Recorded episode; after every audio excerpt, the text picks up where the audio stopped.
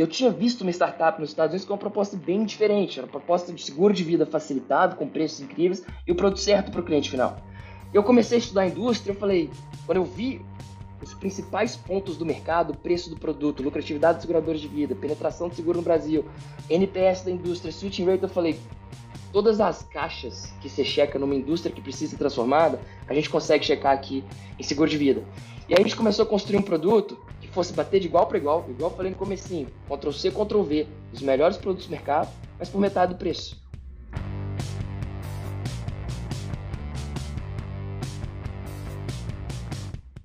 Conosco, Rafael. Cara, queria começar o nosso papo aqui é, falando para que você consiga, primeiro, explicar um pouquinho da Asus para a galera contextualizar o que, que vocês fazem no mercado. Boa, obrigado, Dari, pela oportunidade de estar aqui, pelo convite. A Asus ela é uma insurtech, a gente atua com seguro de vida. A nossa proposta de valor é trazer os melhores produtos de seguro de vida para o cliente final. Então a gente gosta de dizer que o nosso produto, a gente copiou ele das, das principais seguradoras de vida que vendem bons, bons produtos seguros para o cliente final aqui no Brasil, com uma experiência de contratação encantadora, um ótimo atendimento ao cliente e preços acessíveis. A gente é uma empresa jovem, a, a grande verdade é que a gente lançou, vendeu nossa primeira apólice tem exatamente um ano, foi dia 14 de abril de 2021. Além de seguro de vida, a gente vende outros produtos dentro do guarda-chuva de seguros pessoas, que são produtos de proteção financeira também, como doenças graves, invalidez. A gente vai lançar o Diário Internação Hospitalar, tá, tá no, tá no pipe alguns outros produtos que vão ser até inovadores para o mercado. E super animado com o mercado, é o maior mercado de seguros do Brasil hoje é vida, cresce rápido pra caramba, ainda é super, super penetrado. Então tem oportunidade gigante que a gente está tentando capturar. Cara, muito maneiro. E o que eu achei mais interessante da, da ASUS, de uma maneira geral, é que vocês tentam fazer um processo de democratização né, do, do, do seguro. Né? Como, é, como é que você conseguiu chegar nesse, nesse melhor, é, nesse, nesse produto ideal assim para conseguir é, mostrar, apresentar para o mercado, vender para o mercado? Legal. A gente, a gente viu, quando a gente estava estudando mercado de seguros no Brasil, a gente viu que o Brasil estava muito para trás não só de economias desenvolvidas, mas até de outras economias da América Latina em termos de penetração de seguro de vida. Você compara a penetração de seguro de vida no Brasil com outros países da América Latina, Colômbia, México, Peru, Chile, o Brasil está muito atrás do Chile, está muito atrás das outras economias mais desenvolvidas também. E o grande, o grande mercado que está desamparado é o mercado de classes mais rendas baixas. Então a gente queria, a gente, a gente tentou entender junto com o cliente o motivo pelo, pelos quais eles não estavam comprando produto de proteção e tem uma questão de ter renda discricionária para poder se preocupar caso alguma catástrofe aconteça, eu vou estar protegido, minha família vai estar amparada, então tem uma questão de renda mesmo, mas tem uma questão de desconhecimento, desconhecimento do que o produto pode ser barato, número um, e que ele pode ser contratado de uma forma super simples. Muita gente não tinha nem noção de como poderia contratar esse produto. Então a gente queria construir uma experiência de contratação extremamente simples. A gente não vai pedir para você fazer exame médico, a gente não vai pedir para você fazer exame de sangue, a gente vai te fornecer um produto que é bem flexível e com um preço bem acessível. Então, enquanto as outras seguradoras do mercado colocam um piso no preço do produto para você, tem seguradora que o mínimo que você pode gastar num produto é 250 reais, tem seguradora que é 50 reais. A gente queria rasgar isso daí, rasgar essa cartilha e, e, falar qualquer um pode ter acesso a um produto bom de, de seguro de vida. E aí, a partir de cinco reais, você faz essa contratação. É um pouco da história. Para responder a sua pergunta específica do, de como que a gente conseguiu fazer isso, a gente se baseou muito nos modelos de insurtech dos Estados Unidos, que é um modelo onde você não é só uma corretora que faz a venda do produto final e você ainda não é uma seguradora que tem o risco financeiro da pólice. Você é uma MGA e o que, que uma MGA faz? A MGA fecha uma parceria com uma resseguradora. A resseguradora normalmente não consegue vender produto direto para o cliente final. Ela consegue pegar risco no balanço de uma seguradora que está muito arriscado, vamos colocar assim, e prover vazão para esse risco. Então, ela é, um, ela é um player super importante na dinâmica, no ecossistema de seguros, mas ela não tem acesso a risco bom. Normalmente, ela está recebendo das seguradoras risco que as seguradoras não querem ter no balanço delas. Então, você vai para uma resseguradora, faz um contrato de parceria onde ela ressegura o seu risco, você faz um contrato como seguradora que te permite operar uma operação de seguro e fazer emissão de apólices, e você cuida da distribuição, atendimento ao cliente, criação de novos produtos, e, e para isso você precisa de construir expertise interna de seguros, que foi o que a gente fez, e por isso que a gente conseguiu construir um produto que a gente que a gente disse que é o produto que a gente venderia para os nossos irmãos, para os nossos pais, um produto muito melhor que os outros que estão por aí.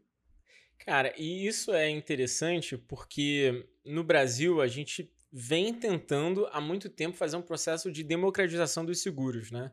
E, e tem sido muito difícil, assim. Uh, eu, eu já conversei com algumas seguradoras, né, das, das grandes, e vejo que eles também pensam nisso, mas eles também são muito engessados, que eles não me escutem, mas eles são muito engessados no processo que isso pode ser feito. Então, uh, eu vejo que esse processo de democratização deveria vir pelos principais players, mas não vem, né? E agora a gente está tendo um surgimento de mais players, mais frentes de democratização em termos de seguros. Mas uma, uma coisa que me, uh, me deixa muito curioso é o seguinte: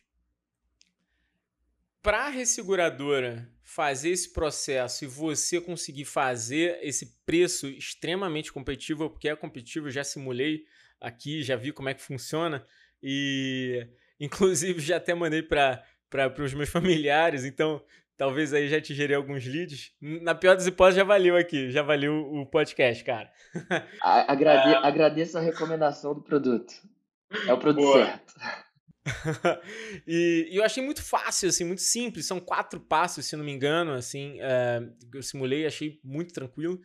E, e vi que é um processo muito, muito tranquilo é que qualquer um pode fazer, mas eu me pergunto como, uh, como é que funciona esse processo de entender o quanto eu consigo ofertar em termos de preço e o quanto a seguradora me cobra. Porque eu acredito que para chegar nesse preço tem que ter pouco sinistro, né? Como é que é essa dinâmica por trás do jogo? Não, super legal, Dario. Acho que é uma pergunta excelente. Muita gente pergunta pra gente como é que vocês conseguem chegar com um preço tão acessível no mercado para o cliente final. E o... a gente, quando estava no processo de fundação da empresa, a gente sabia que tinha oportunidade clara em seguros, enquanto o Brasil é uma referência global em termos de fintech, não só pelo Nubank, mas pela Contabilizei, pela Acreditas, pela Warren, por outras empresas que levantaram rodadas bem robustas aí com os principais fundos de venture capital globais. Em termos de seguro, a gente, dois anos atrás, não tinha praticamente nada acontecendo. Tinha uma ou outra startup que já tinha levantado uma rodada ou outra, e a gente sabia que tinha uma oportunidade clara da gente fazer essa transformação digital que estava acontecendo em fintech e em insurtech também. Quando a gente viu as grandes verticais de seguro, poderia ser o seguro de saúde, poderia ser o seguro de vida, poderia ser o seguro alto, poderia ser o residencial. A gente e, e, o que facilita muito da análise que a gente fez é que todas as seguradoras no Brasil precisam de ter os balanços públicos, balanços auditados públicos. E o que, que a gente percebeu para o seguro de vida especificamente? Não só é a maior indústria de seguros no país, mas também é a mais lucrativa. Você olha em termos de lucratividade, o indicador que se usa para medir lucratividade de instituições financeiras para seguradoras de vida no país está entre as maiores do mundo. A gente só perde em termos de grande lucratividade para a Argentina, mas a gente tem o dobro de lucratividade das seguradoras de vida nos Estados Unidos. No Chile é 8%, enquanto no Brasil é 20%. Não tem porquê grande, grande parte do valor que está sendo criado nessa indústria ficar com as seguradoras tradicionais não ser dividido ou com o cliente final ou com parceiro de distribuição. Um ponto que chamou a atenção da gente. Outro ponto, quando a gente começou a conversar com muitos executivos das seguradoras tradicionais, a gente teve ex-executivos de Sul América que investiram na gente, a gente viu uma outra desconexão de mercado muito interessante. Quem que ganha no mercado de, de, de seguros? É quem precifica risco bem. Ponto. Você quer manter, trazer risco para dentro, que é risco bom, ou seja, você conseguiu precificar aquele cliente e você entende qual que é a expectativa de vida dele de uma forma relativamente precisa. E você quer manter risco ruim, principalmente fraude, principalmente pessoas que, que você sabe que estão mais propensas a contrair uma doença, ou então a ficar inválida e, e, e tem uma dificuldade de precificação disso, você, você, não quer necessariamente trazer esse risco para dentro.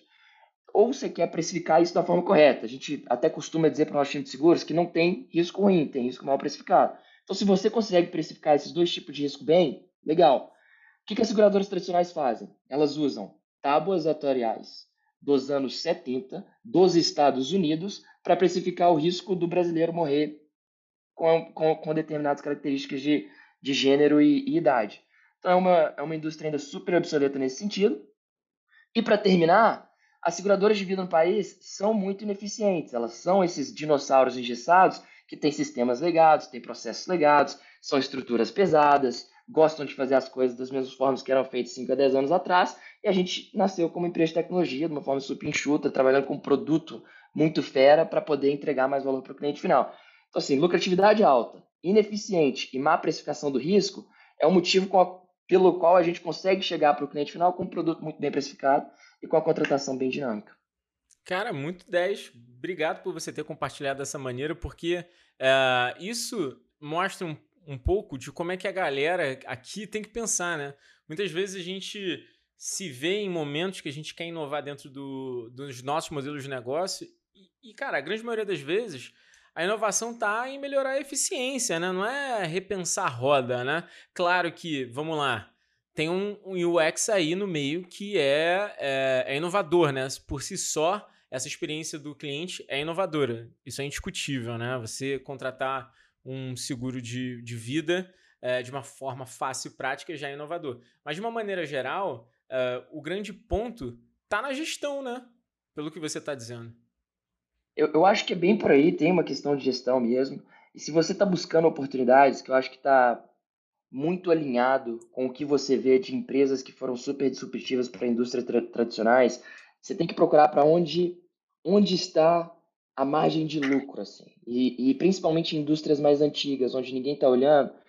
Quando eu escutei de uma pessoa que a gente estava conversando lá atrás, antes de abrir a empresa, que as seguradoras tradicionais de vida usavam a margem do seguro de vida para subsidiar a operação de auto, subsidiar a operação de residencial, subsidiar outras operações nas quais eles estavam tentando entrar, você já, você já vai entender que naquela aquela indústria está estruturada de cabo a rabo para preservar aquela margem de lucro. Então, é, existe uma inércia muito grande. Os executivos são remunerados com relação àquilo, toda a empresa foi construída pensando naquela, naquela margem de lucro, os acionistas e investidores esperam ser remunerados de acordo com aquilo, e tem uma inércia muito grande. Se você mostra um business plan que você consegue atacar aquilo ali e ainda ser bem eficiente, tem uma oportunidade, porque vai, vai demorar para os outros players estarem dispostos a abrir mão do que eles têm hoje, com medo de, não sei, é, talvez perder essa margem para sempre, que, que, que acaba é. acontecendo inevitavelmente. É, e, e, o que eu acho mais engraçado, cara, uh, nesse segmento, é que as seguradoras, elas de fato se movimentam muito pouco nisso. Ah, você vê uma movimentação ou outra, vê. Hum, você entende também que, putz, uma organização, às vezes, muito maior, com centenas de funcionários, tem um processo mais devagar. Você até entende.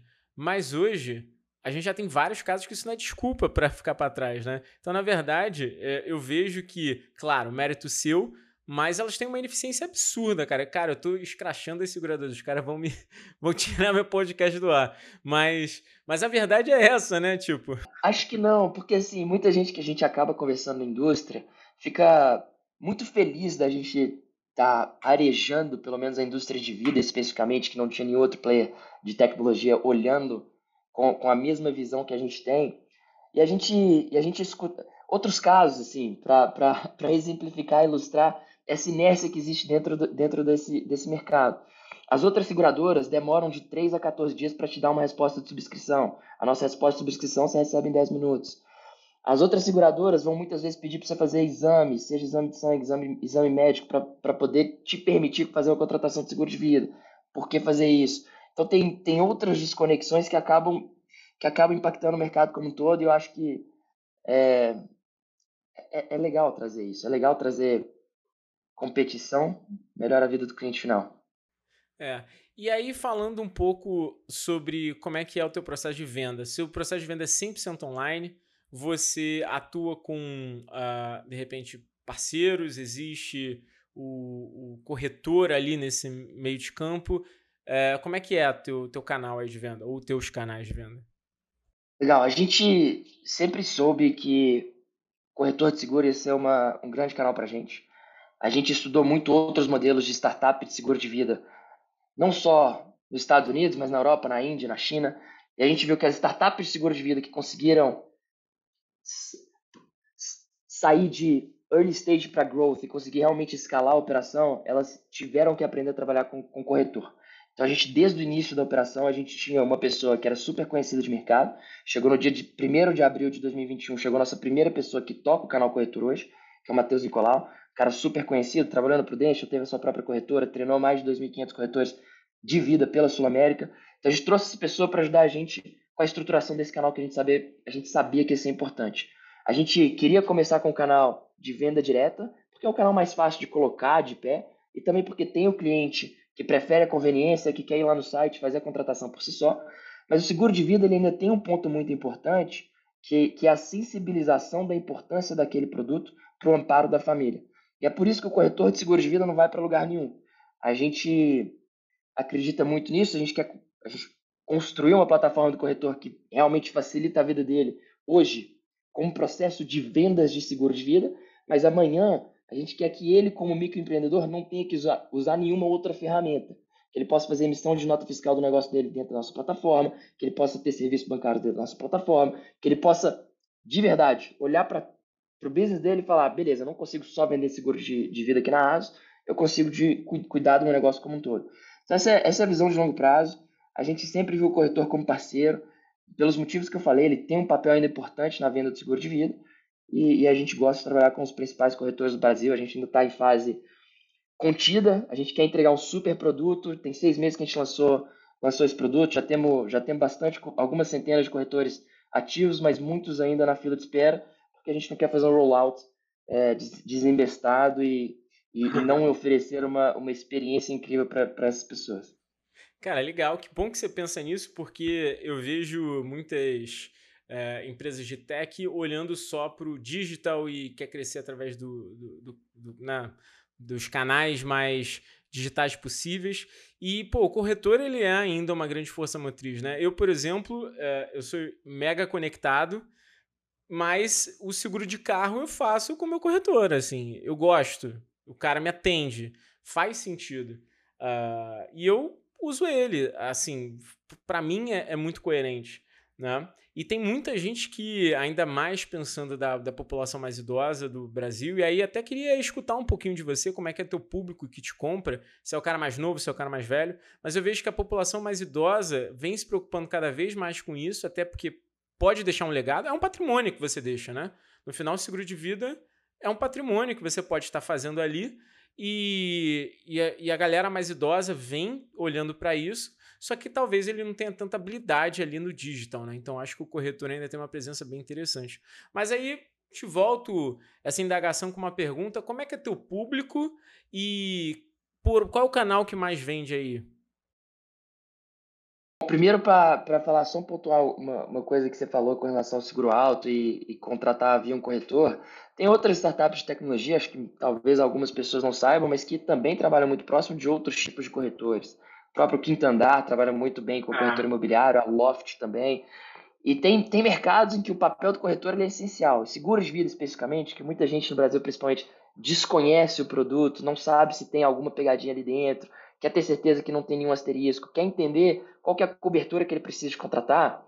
É muito difícil de você fazer todo esse processo de uma forma digital, de uma forma, de uma forma low touch. É importante ter esse contato físico. Então, acho que o, e, e, o seguro alto também, assim, dependendo do. Você quer facilidade? Tudo bem, tem as plataformas digitais, você pode comprar um produto em 15 minutos, mas você quer, você quer ter certeza que você está comprando um produto que vai cobrir X, Y, Z, por que não falar com o corretor? Então acho que tem, tem esse lado que é, que é muito forte em algumas indústrias, sim. O nosso público hoje, ele é. Ele tem em média 38, 39 anos de idade, 60% mulher. é homem, 40%, 40% mulher. A gente tem pessoas mais velhas e, e mais jovens também, então a gente tem as pessoas uma coisa que a gente faz diferente das outras seguradoras de vida é permitir que os clientes contratem cobertura acessórias sem precisar de contratar o seguro de vida. Normalmente as outras seguradoras falam: você quer contratar um seguro é. de doenças graves, um seguro invalidez? Você precisa do seguro de vida. A gente falou: não, não, não. A gente quer que esse seguro que a gente está vendendo se, se adeque ao seu momento de vida. Se você é uma pessoa que não tem dependentes financeiros, seja filhos ou pais, muita, muita gente ainda ajuda com a renda familiar de casa. Se você não tem dependentes financeiros, talvez para você seja produto de doenças graves. Se você, esteja, se você é diagnosticado com câncer, tem um AVC e alguma coisa acontece, você está amparado. Você pode parar de trabalhar para focar na sua saúde. Então, esse é o objetivo do seguro doenças graves e pessoas mais jovens contratam esse produto. Invalidez é a mesma coisa. Se você para de trabalhar para uma invalidez, não só você deixa de ter renda, mas você também passa a ser um problema para sua família, de certa forma, entre aspas aqui. Mas assim, você passa a ter uma. A sua família passa a ter uma despesa para cuidar da sua invalidez, que vai ser incremental aquele orçamento que a família está acostumada a viver dentro. Então você tem esse produto de proteção patrimonial para que você não precise de tocar na reserva financeira da família, caso alguma coisa aconteça. E a gente vê mais pessoas jovens comprando esses produtos. E o produto mais completo, que aí tem o vida nesses graus de invalidez, a gente vê pessoas que acabaram de ter filho. Acho que a média de 38, 39 anos de idade, assim, a pessoa que acabou de ter o primeiro ou segundo filho, casada, os filhos estão jovens, ainda não tem reserva financeira para caso alguma coisa aconteça, vai lá e compra. E aí está protegido. Legal, muito bom. É, uma coisa que me chama muita atenção é que eu, assim, dentro do meu planejamento financeiro, eu ainda não tenho seguro de vida, porque para mim, dentro do planejamento financeiro, faz sentido que eu tenha quando eu tenho meu primeiro filho. Uh, e aí, mas em contrapartida, eu sempre incentivei a galera da minha família a ter, porque eu acho que é um patrimônio interessante. E eu fiz para minha mãe. Né? A minha mãe, ela sempre quis fazer, ela sempre se queixou muito de patrimônio. Ah, não vou deixar nada para vocês, não sei o quê, aquela história toda. Apesar que ela tá hoje muito bem, assim, a, tá, já, já conseguiu tudo que ela precisava na vida, tem uma vida estável. E ela queria, pô, queria deixar um patrimônio para vocês. E minha mãe tem um seríssimo problema. Ela não sabe juntar dinheiro. Se ela não tiver um boleto para pagar, ela não vai juntar nada. E ela mesma sabe disso. E dentro desse processo eu entendi que o seguro de vida poderia fazer é, sentido, isso já tem muito tempo, né? Uh, e a gente foi contratar a Prudential, né? Prudential que é, se, há muito tempo foi a, a grande dinâmica e premissa do mercado. E eu achei o atendimento deles muito legal, cara. Assim, acho que os caras são muito bem treinados. Depois eles até, na época, eu tava ainda, tem, pô, sei lá, sete anos, oito anos. É, eu estava ainda montando o meu negócio, eles me chamaram para ser life planner lá. Eu falei, pô, mas que doideira, que seita é essa, mano? Coisa de doido. Mas achei maneiro, assim, acho que o trabalho deles tem um valor muito interessante. Mas uma coisa que eu percebo visivelmente, é, acho que eles têm o valor deles no mercado e respeito demais. Minha mãe tem produto deles. Mas é, é a questão do, do valor, né, cara? São vários produtos arrolados que Uh, talvez você não possa falar isso, mas eu posso, porque não tenho, não sei nem do setor. Mas são vários produtos arrolados que são mais caros, né?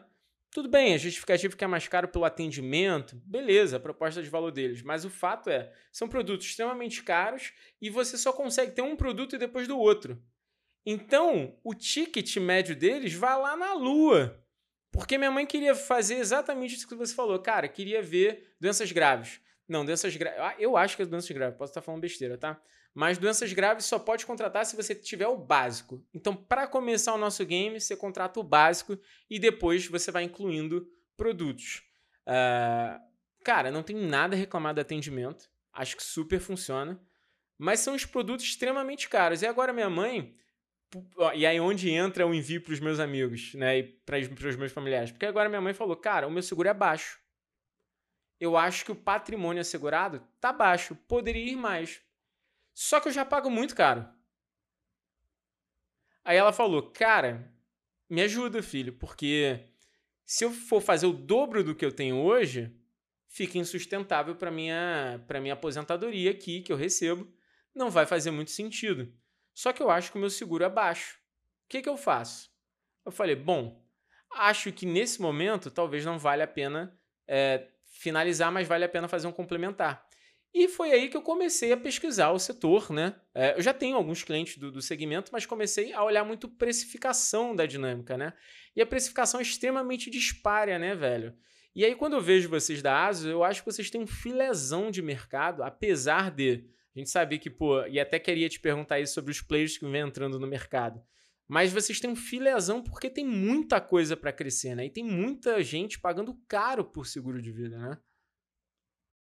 Dari, super legal essas ponderações que você trouxe. Eu acho que vale a gente dar crédito aqui para Prudential, porque eles, eles criaram o um mercado de bons seguros de vida dentro do Brasil. O produto da Prudential é realmente um produto de muita qualidade.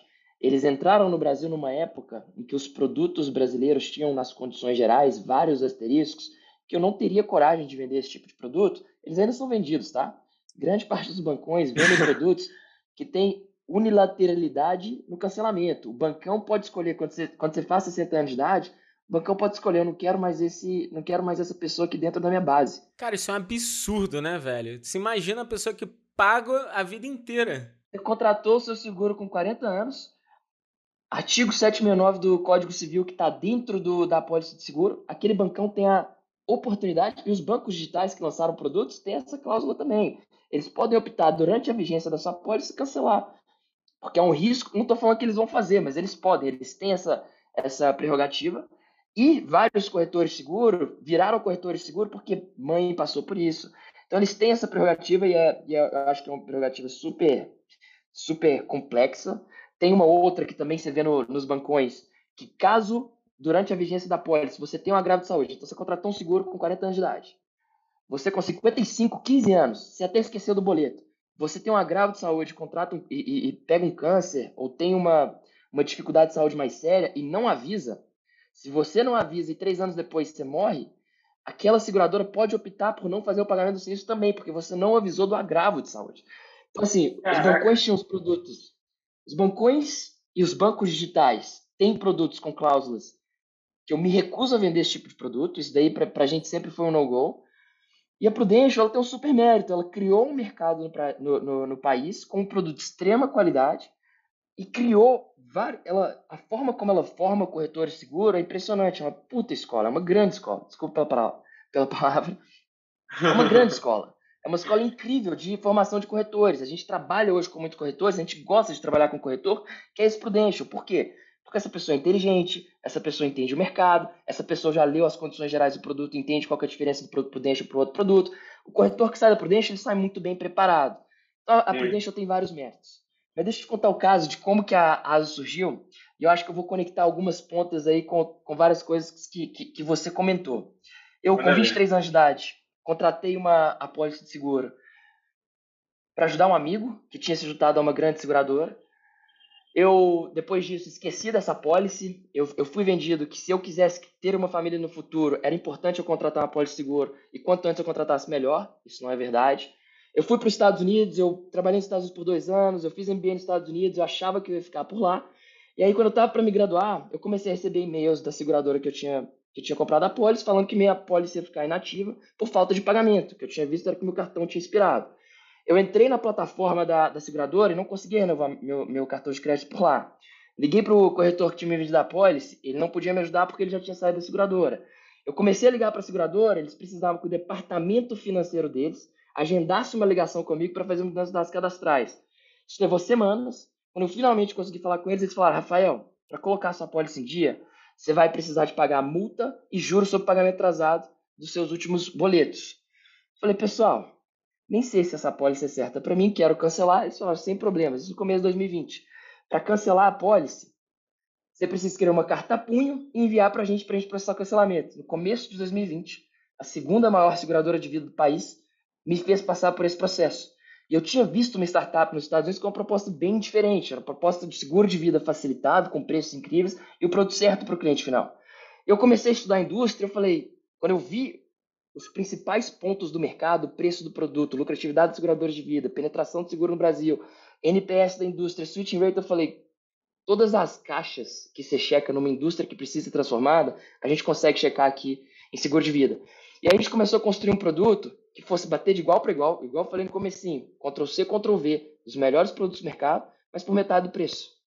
Nos Estados Unidos, nos Estados Unidos eles têm uma, uma frase que acho que é muito representativa do que, que o cliente, o consumidor brasileiro deveria fazer com relação ao seguro.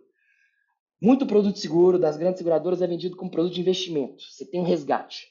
Nos Estados Unidos é. isso não acontece mais. Nos Estados Unidos o americano entende que você compra o produto temporário e você investe a diferença. Você não investe via seguro. Você não seguro não é produto de investimento. Então, você compra um produto temporário, não compra esse produto que tem penalização na saída, que você está fazendo reserva, que é IPCA mais taxa atuarial que vai. Não compra isso. Isso é um produto que, na maior parte das vezes, não é o produto certo para 99% dos brasileiros. Para 1% que está pensando em sucessão patrimonial, não quer pagar, não quer pagar imposto sobre herança, ok. Não é um problema de 99,9% dos brasileiros. Você compra Sim. um produto temporário, você investe a diferença no plano de previdência. Essa é a nossa proposta e a gente está construindo um plano de tecnologia que vai facilitar a vida do cliente para ele fazer exatamente isso. E spoiler. Olha, eu senti um spoiler, eu senti um spoiler. Cara, a gente acabou de lançar nosso aplicativo, então tá, tá disponível aí para a turma fazer download. É um aplicativo ainda bem básico, mas tem, tem coisa legal vindo por aí. A gente quer, a gente quer ser mais do que mais do que uma seguradora de vida, a gente quer ser a, a plataforma de proteção financeira da família brasileira, que ela, se caso alguma coisa aconteça, tudo bem, você tem um produto certo para proteger sua família e se nada acontecer. Só 12,5% dos brasileiros poupam para aposentadoria. Acho que o caso da sua mãe que você acabou de relatar é bem representativo. 12,5% dos brasileiros com mais de 25 anos poupam para aposentadoria. O brasileiro não tem essa, essa cabeça de pensar no longo prazo e precisa de, e precisa de ter. Então a gente tem coisa legal saindo. Está tá alguns meses de distância, Dari. Boa, cara. Eu vou já vou pedir para dona Vitória assistir esse podcast, porque vou te falar, velho. Olha só, Rafael, eu sou financista, MBA, também estudei no exterior, não sei o que, CEO aqui, não sei o que lá, não adianta. eu posso falar o que for, a mulher não me escuta. Ela precisa de boleto para pagar. É impressionante. Eu fico, meu Deus do céu. E aí, esses, ste esses steps né, das corretoras de investimento. Ah, pega o dinheiro, aí joga para conta, e da conta você fala com o cara, e o cara você aplica, não sei o que. Esse processo, essa usabilidade para ela, é, que tem mais idade e que não é tão conectada com tecnologia, ainda é doído, né? Então ela aplicava no banco. E aí, e aí eu tive que dar ataque com ela. Eu falei, não, peraí. Pelo amor de Deus também, né? Não, não deixa teu dinheiro lá no banco, no fundo, 90% CDI, essas coisas de louco que hoje estão cada vez menos, mas há oito anos atrás rolava muito, né? E, e, isso é muito bom, cara, que bom. Não é à toa que eu já vou puxar a sardinha é, para os seus rounds de investimento, né, velho? Porque você tá causando no mercado, né? Já tô sabendo aí que você tá com, com várias frentes. Queria que você falasse um pouco aí de como é que tá sendo esses, essa, essas, esses rounds aí. Como é que foi a parte de captação? Porque a galera aqui no papo, velho, eles adoram essa parte de captação. Parece que todo mundo quer captar. Eu já falei aqui que captação, e eu e um monte de CEO, né? Captação é para o momento certo, para o tipo de empresa certa, mas todo mundo me pede aí pergunta sobre captação. Então, por favor, Rafael, comenta aí como é que foi os seus rounds, como é que, como é que você tá aí, você pode abrir como é que tá a cap table, quem investiu. Perfeito. Deixa eu dar uma pequena pincelada aí desde o começo como é que foi pra gente. Eu tava no MBA e meu, eu tinha um outro cofundador que era colega de sala, um outro cofundador que era um grande amigo de longa data, um cara super brilhante. Então nós três a gente se juntou porque a gente ficou apaixonado com a tese, a gente se conectou com o propósito do seguro, assim, eu nunca imaginei que eu ia trabalhar com seguro antes de abrir a ASUS. Eu eu estava numa conversa com meus dois cofundadores lá no comecinho da empresa e um deles levantou, pessoal, a gente quer estar tá as próximas décadas da nossa vida construindo uma seguradora de vida. E é uma pergunta super pertinente para quem está começando uma empresa, porque você precisa ser apaixonado com o negócio mesmo. E uma das coisas que tinha feito isso para mim, quando eu parei para refletir, eu já tinha estudado muito sobre a história dos seguros.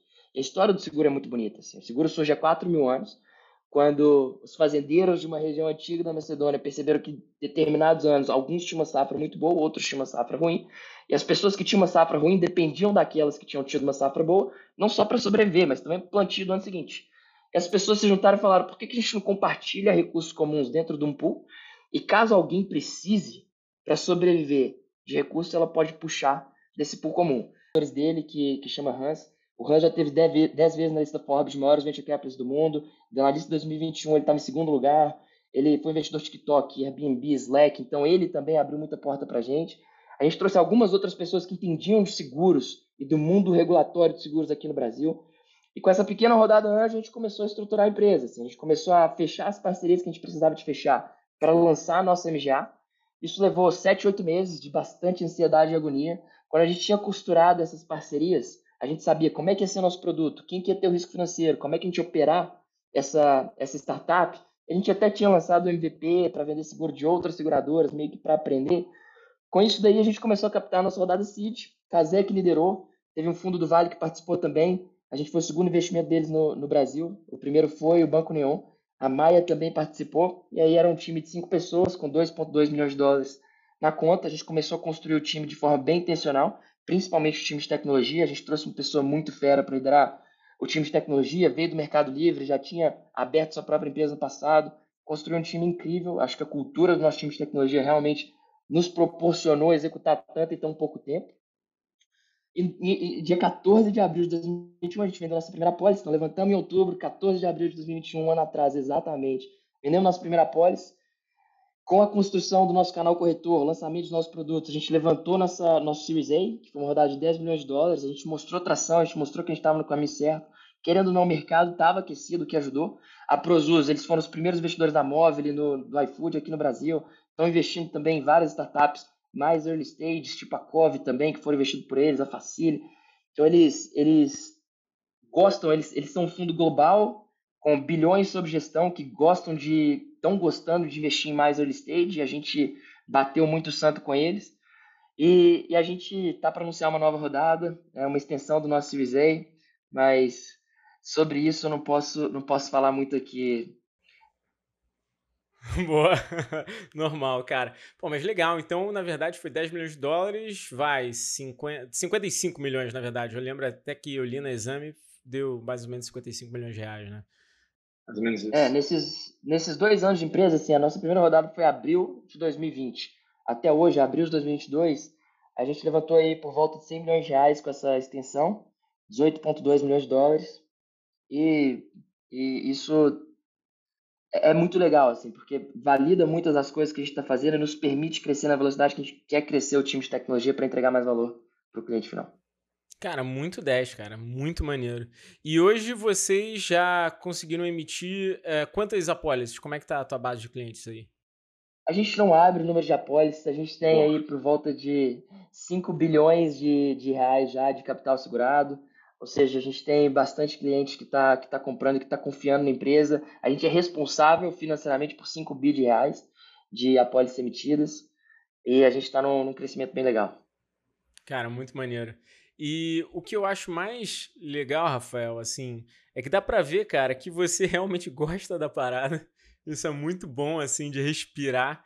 É, e principalmente, cara, que uma coisa que me chamou a atenção é, é você antes de ter lançado a empresa, você atuou então como corretor? Tipo, você vendeu o seguro mesmo, é isso mesmo? Ou você só estudou, eu entendi mal? Não, eu, eu, eu trabalhei como consultor por dois anos, depois eu trabalhei dois anos na Kraft Heinz, Estados Unidos, muito no, no papel de analytics, que é super importante para seguros, de análise de dados, de precificação de risco. Então, eu trabalhei com uma área muito semelhante a isso, mas eu nunca tinha trabalhado com seguro, nunca tinha trabalhado com seguro. Hoje, hoje tento trabalhar nessa indústria, assim, Assim, quando a gente decidiu que a gente ia abrir essa indústria, eu comecei a trabalhar lá nos Estados Unidos com venda por telefone de seguro numa empresa que chamava Chance. Trabalhei dois meses, passava seis horas por dia ligando para pessoa para vender seguro em inglês. Foi uma experiência super legal, acabei aprendendo pra caramba. Mas assim, essa foi a minha experiência antes da empresa realmente estar tá, tá, tá de pé, sabe? E a, me apaixonei com a indústria. Cara, muito maneiro. E o que eu acho mais interessante do que você falou aí também, é pra galera que vem escutando o nosso papo, é que aqui a gente tem uma Venture Builder, né? Então a gente também constrói pequenas startups, etc. É... E uma coisa que eu gosto muito, que é uma tese muito nossa e que eu acredito que o mercado cada vez mais precisa fazer, é olhar o que a gente é fraco e o que o exterior está fazendo muito bem, porque assim você tem benchmark e consegue aplicar aqui. E você meio que fez isso também, né? Você olhou muito o que estava rolando lá e falou, cara, o Brasil tem é um puta mercado, né? E aí você veio com tudo, né? Foi, foi exatamente isso, assim. A gente, a, a inspiração da, da Asus foi uma startup que foi fundada por dois MBAs de Stanford, que estava no Vale do Silício, que tinha sido investido pela Sequoia, pela Excel, pela Google, pelos principais fundos de venture capital globais, e, e que eu bati muito papo com a turma lá para entender como é que era o modelo de negócio deles. E, e, e, a gente se inspirou muito neles, assim, até muito do que a gente vem construindo no canal Corretor sempre foi chave na estratégia deles, a gente sabia que ia ser chave para a gente também, a gente sempre quis andar de mãos dadas com os corretores, muito pelos aprendizados que eles tiveram, e a gente falou, cara, no Brasil não vai ser diferente, essa pessoa ainda tem um papel super importante. Então, foi muito isso. A gente conversou também com os fundadores dessa startup na Europa que chama Fox, que só trabalha com corretores. Então, os caras assim têm um modelo de negócio bem interessante que é oferecer para o corretor as melhores ferramentas de gestão, o me melhor produto de seguros, para ele poder fazer a venda, não ter que se preocupar com mais nada. Então a gente se inspirou nesses caras também. A gente viu uma startup na Índia que tem um modelo semelhante. Então a gente conseguiu, até pela rede que a gente acabou criando, conversando com muita gente, se conectar com os fundadores dessas, dessas startups e aprender bastante com eles. E eu acho que isso acelera muito o aprendizado por aqui. Pô, demais, cara, demais. E falando um pouco de tecnologia, cara, como é que tá para vocês esse processo de construção de produto tecnológico? Você comentou aí que fez total diferença no seu time de tecnologia. É, mas eu sempre venho perguntando agora como é que está sendo esse processo no mercado brasileiro que tá uma briga de foice por dev. Você vem olhando para o seu time é, interno, Brasil, nacional, externo. Como é, como é que tá essa dinâmica aí? Legal. Acho que produto igual a pessoas. Você precisa ter pessoas muito feras no seu time para você ter um produto muito fera. Ponto. Para ter pessoas feras, você precisa ter uma liderança fera. A gente trouxe uma pessoa que se provou pra caramba, assim, que construiu muita coisa muito legal e tem construído um time fantástico. A gente trouxe pessoas que acabaram criando uma cultura de desenvolvimento muito legal aqui dentro. E eu acho que a gente tem feito um ótimo trabalho do lado de tecnologia. Então, assim, a gente tem o turnover do time de tecnologia baixíssimo. Não, não, assim, não me lembro da última vez que a gente perdeu uma pessoa no time de tecnologia. Acho que é muito mérito da cultura, da liderança da empresa. Eu acho que isso é, é chave para dar continuidade ao trabalho do time de tecnologia. Você está perdendo tech lead, duas pessoas aqui ali. Cara, vai, vai, vai perder continuidade de trabalho. Assim, é, você pensa uma pessoa está escrevendo um livro e aí entra outra pessoa para continuar escrevendo aquele livro. Normalmente você tem que recomeçar, então é difícil. Então você precisa de ter uma coesão de time. Como o mercado está muito aquecido, você precisa ter uma, um pacote de remuneração muito atrativo. A gente faz de todos os nossos devs sêniores para cima sócios. A gente quer pagar mais do que a média de mercado. Não necessariamente a gente quer ser a empresa que mais paga, mas a gente quer que as pessoas não olhem para o lado, que elas sintam que elas estão, beleza, talvez aumente meu salário 10, 15% ali na outra empresa, mas eu estou bem aqui, por que, que eu faria isso? Eu, aqui eu tenho a oportunidade de crescer, a empresa ainda é jovem, estamos construindo uma, uma coisa muito legal. Então, acho que isso é chave, é cuidar das pessoas que estão dentro do time de tecnologia. No time de produto, é outra história, assim, produto está tá um mercado também super aquecido, a gente está querendo construir uma organização de produto e a gente está precisando trazer mais pessoas feras, assim, pessoa que entende produto é difícil. As pessoas que estão entrando no produto, assim, super cheio de energia, cheio de vontade, mas produto você precisa também de ter uma experiência de negócio. É, é... Caraca, velho. Tava falando isso ontem com meu sócio, cara. Ontem. A gente aqui tava. Desculpa te cortar, mas ontem eu tava discutindo isso, cara. Porque hoje a galera de produto ela ou vem de tecnologia e aí não consegue dar input de business, ou ela vem de business e samba como é que um produto é concebido, né? Tá foda, essa é a verdade. é muito difícil de achar uma pessoa completa de produto. E diferentes produtos precisam de diferentes PMs, e diferentes estágios de empresas você precisa de diferentes PMs. Early stage é diferente de late stage. É, o produto que está construindo, a velocidade que você precisa ter, a forma como você vai testar é diferente. Então, acho que a, a cabeça do produteiro brasileiro ainda, apesar das pessoas estarem fazendo curso, se capacitando, ainda está ainda tá em formação. Acho que vai ter uma safra daqui a 5 a 10 anos de produteiros sensacionais, mas a gente está tá tendo bastante dificuldade de, de, de construir nossa organização, mas assim, estamos com duas pessoas muito feras no time hoje, queremos trazer mais pelo menos três pessoas, a gente quer trazer uma liderança de produto fera também. Está em construção, mas a gente tem um gap ali, mas o mercado está aquecido, está difícil. Estamos tá na luta. Estamos. E aqui a gente acaba crescendo um pouco em cima disso, porque, uh, enfim, o meu business basicamente acaba olhando um pouco para isso. Né? A gente muitas vezes pega projetos, side, side projects assim, de tecnologia, desenvolvimento e até consultoria em concepção de produto. Uh, e, e, a gente acabou olhando para isso. Cara, a, verdade é que o meu background, a minha formação nos Estados Unidos foi em Product Management, né? Quando não se falava disso, há 2014. Então, é, e foi de um cara lá na Johnson Johnson que falou, velho, você tem que estudar isso porque isso é o futuro. O cara de business que não sacar dessa parada, ele tá roubado. E eu fui estudar isso. Então, dentro do nosso core, isso acaba sendo muita, muita, muito verdade.